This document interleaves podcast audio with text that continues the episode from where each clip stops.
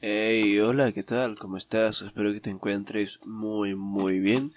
Yo soy La Razón y la Voz y te doy la bienvenida a una emisión más de tu programa La Razón de la Voz. En su emisión número 36. Y bueno, me disculpo de antemano porque a lo mejor eh, suena fatal, pero es que estoy un poco enfermo. Sí, estoy un poco enfermo y bueno, básicamente eso, estoy enfermo, me siento un poquito mal, pero eso no es impedimento para que yo pues grabe un podcast. Hoy te vengo a comentar una noticia que ha estado rondando por allí bastante interesante que es referente a la PlayStation Classic Mini eh, y su emulador open source.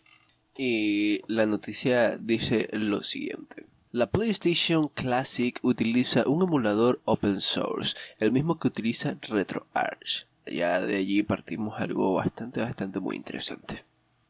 La PlayStation Classic, te voy a leer el artículo y luego te doy mis opiniones al respecto de él, porque considero esto algo muy, muy importante para el mundo del software libre. La PlayStation Classic es la apuesta de Sony que sigue la tendencia que iniciara Nintendo no hace mucho con sus consolas mini, como las pequeñas colecciones ediciones de la NES y la Super NES. Un pedacito de cielo para los gamers nostálgicos, pero que a diferencia de las consolas retro de Nintendo, no usa un emulador desarrollado por la propia empresa. La consola de Sony utiliza el emulador open source PCSX Rearmed, un fork del conocido PCSX Reloaded, que a su vez es un fork mejorado del fallecido emulador PCSX que data del año 2000. PCSX Reloaded inició su desarrollo a mediados del 2009, siendo compatible con Windows, Linux y MacOS, y dando lugar al actual Rearmed, que incluye la PlayStation Classic Mini. PCSX Rearmed es el, es el mismo emulador de PlayStation que usa el conocido RetroArch, esa fantástica base de software que nos permite cargar emuladores y ROMs de múltiples consolas, más allá de la PlayStation y que puedes usar en Windows, Linux y MacOS, pero también en plataformas móviles como Android y iOS aunque no es precisamente fácil de configurar. La lista de licencias del software open source que usan aparece en el menú de PlayStation Classic como pudo comprobar Kotaku recientemente. Dos funciones que este emulador tiene, pero que la PlayStation Classic Mini no ha incluido, son el juego en red y Save Rewind, una característica que te permite hacer reversa de gameplay reciente. La mini consola de Sony solo tiene una tarjeta de memoria virtual que funciona como las memory cards de antaño y el punto de guardado para guardar el juego el momento exacto que queramos. Un punto único por juego. La consola es un acierto y su emulador también. Si hacemos caso de los análisis de nuestros compañeros de Zataka o en Vida Extra, la experiencia que ofrece la consola en general es excelente tal como la recordaban en PlayStation original, con controles y gráficos intactos y ningún tipo de latencia con tiempos de carga ínfimos. Así pues, la consola sería un acierto y la elección de emulador también. Como explica Franz Faldi, desarrollador e investigador especializado en videojuegos, el uso de este emulador open source por parte de Sony es un reconocimiento de que un software amateur puede ser tan bueno como uno oficial, incluso siendo mejores a veces. Faldi cuenta además como hace 19 años Sony trató sin éxito de mandar a un emulador de PlayStation y como no lo lograron terminaron comprándolo y eliminando el proyecto que ahora Sony en cambio esté utilizando felizmente un emulador open source en sus propios productos es una excelente muestra de lo mucho que ha avanzado la industria y pues también del gran valor del open source. Como pueden ver, ah, es muy, es algo bastante positivo para el mundo del open source porque se está reconociendo la gran valía y la gran calidad que este muestra. Este artículo está en la web Vendetta y lo podrás encontrar, podrás encontrar el enlace al artículo en las notas del podcast. Es interesante ver el cambio tan radical que se ha producido a lo largo del tiempo, bueno, tan radical no, tan, tan evidente que se ha producido a lo largo del tiempo mm, respecto a cómo ven las empresas al open source, cada vez se lo toman más en serio, cada vez le prestan más atención, cada vez es más relevante. Y eso es algo muy muy a tener en cuenta, porque si empresas como Sony, que no es una empresa eh, yo tengo mis opiniones personales con respecto a ella, pero si empresas como Sony se empiezan a fijar en este tipo de software es algo muy muy llamativo y da mucho que pensar. El software como bien lo decía el open source como bien lo decía el artículo de Game Beta eh, eh, demuestra que en muchas ocasiones puede ser hasta mejor que un software oficial. Y eso es algo bastante maravilloso. Creo que esto es algo importante el comienzo de algo muy muy grande, de algo muy muy positivo para el mundo del open source. Se le está empezando a reconocer como se debe, se le está dando la importancia que merece.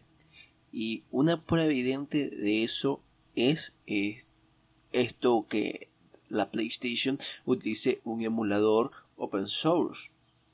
Eso es maravilloso, eso es fantástico. Y quiero que me digas tú las opiniones que tienes respecto a esta movida de Sony, respecto a, el emulador que utiliza en su eh, PlayStation Classic. Pasando a otro tema, quería comentarte acerca de los videojuegos que están disponibles para Linux en Steam, que entre ellos están las propias obras de Valve, como Team Fortress. Y debo decir que para aquellas personas que quieran jugar, no sé, Overwatch en, Linux no, no necesitan realmente. Ahí tienen a Team Fortress que es bastante mejor. Mecánicamente hablando, le supera en todo, ya que todo lo que se ve en Overwatch ya estaba en Team Fortress desde hace 11 años y mucho mejor implementado, ¿sabes?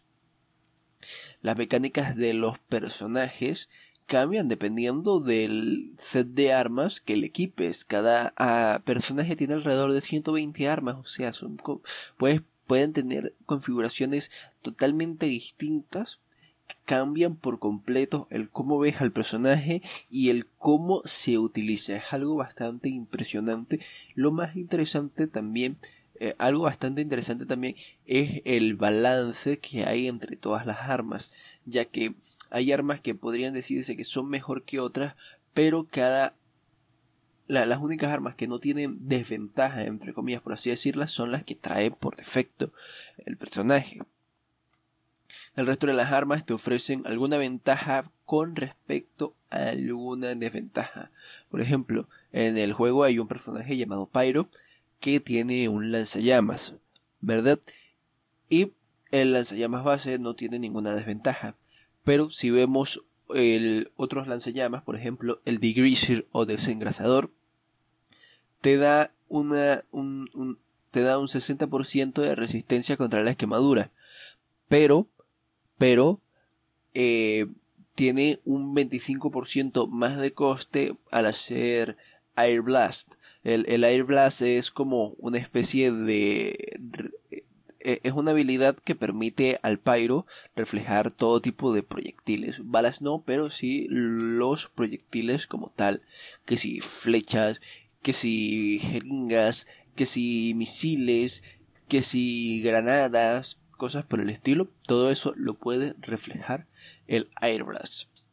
mecánica muy interesante que se vuelve un poquito más costosa de utilizar al utilizar el de Greaser, pero lo vale teniendo en cuenta de que te da un 60% de resistencia al fuego. Aunque ya de por sí esta clase es resistente al fuego, te da más ventaja frente a otros pyros. Entonces, este tipo de cosas cambian bastante la manera de jugar. Por ejemplo, hay otro tipo de, de lanzallamas que solo puede hacer un disparo único que pareciera un proyectil, pero no lo es.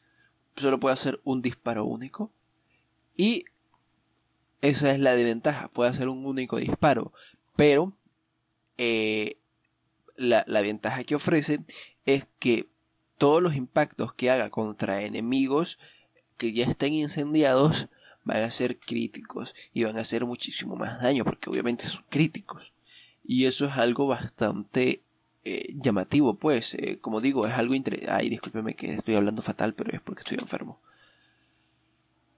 Y este tipo de cosas, pues, eh, mm, las ves en Overwatch, pero para ofrecerte un tipo distinto de juego te crean otro personaje y yo creo que es algo un poquito innecesario, ¿sabes? Es algo un poquito innecesario. No, que la variedad, que tal, no, la variedad se puede tener sin necesidad de crear tantos personajes. Por ejemplo, en Overwatch hay como tres personajes que hacen lo mismo que un solo personaje. en Team Fortress. Y es algo a tener bastante en cuenta.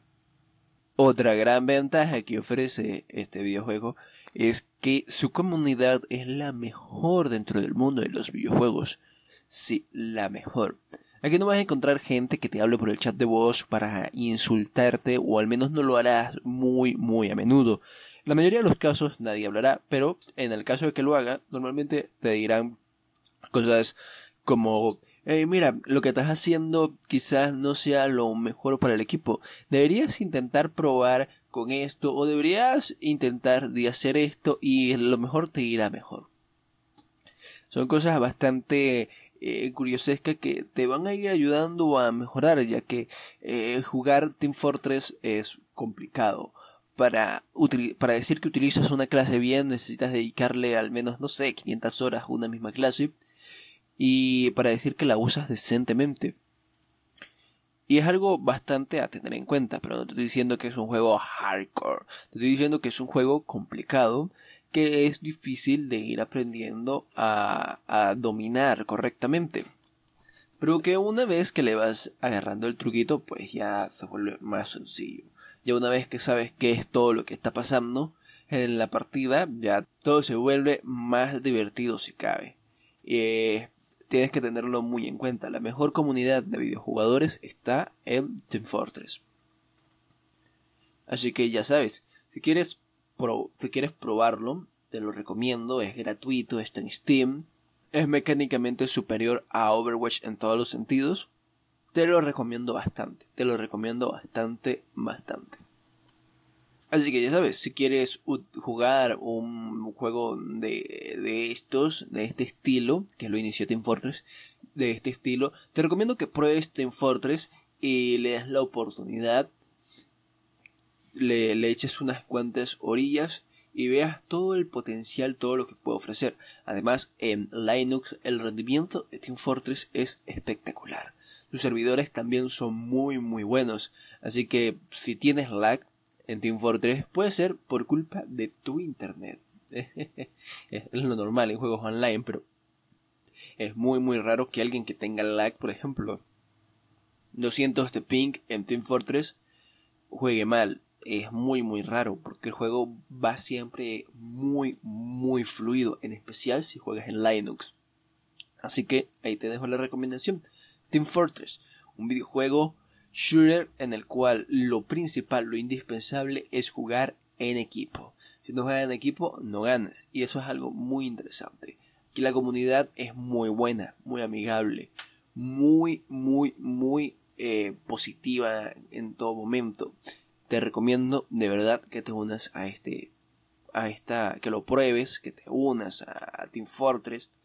Es algo genial de verdad que es algo genial. Y hasta aquí hemos llegado por el día de hoy. Cuéntame qué te ha parecido qué opinas sobre lo del emulador open source que utiliza Sony en su consola PlayStation Classic ¿Qué opinas de Team Fortress? ¿Lo has probado? ¿Te interesaría probarlo? Es un juego que tiene que pide muy pocos requisitos, así que cualquiera, cualquiera puede instalárselo y puede jugarlo. Créeme que no te arrepentirás, es muy muy divertido, es muy muy alocado, no se toma en serio a sí mismo, te lo recomiendo bastante. Es bastante obsceno en algunas, en algunas ocasiones, así que, pues bueno, tened cuidado a, quien dejáis que lo juegue. A niños muy, muy pequeños, no creo que sea lo indicado, pese a su estilo animado. Esto ha sido todo por la emisión de hoy. Le doy un agradecimiento muy grande y especial, lleno de colesterol y grasa del bueno, a Juan Febles de Podcast Linux, ya que gracias a su curso de podcasting es que este pequeño y humilde espacio existe. Si quieres estar al tanto de todo lo que digo, pienso y hago, te recomiendo que te pasees por mis redes sociales, Mastodon, Twitter y Diaspora. Y si quieres tener acceso a contenido de índole más personal, te recomiendo que te unas a mi canal de Telegram. Subiré contenido allí habitualmente de índole mucho más personal, donde te voy contando mis cosillas, algunas experiencias más personales y cosas por el estilo. Te ha hablado la razón y la voz. Nos vemos en una próxima emisión. Das Leben ist La vida es bella. Adiós.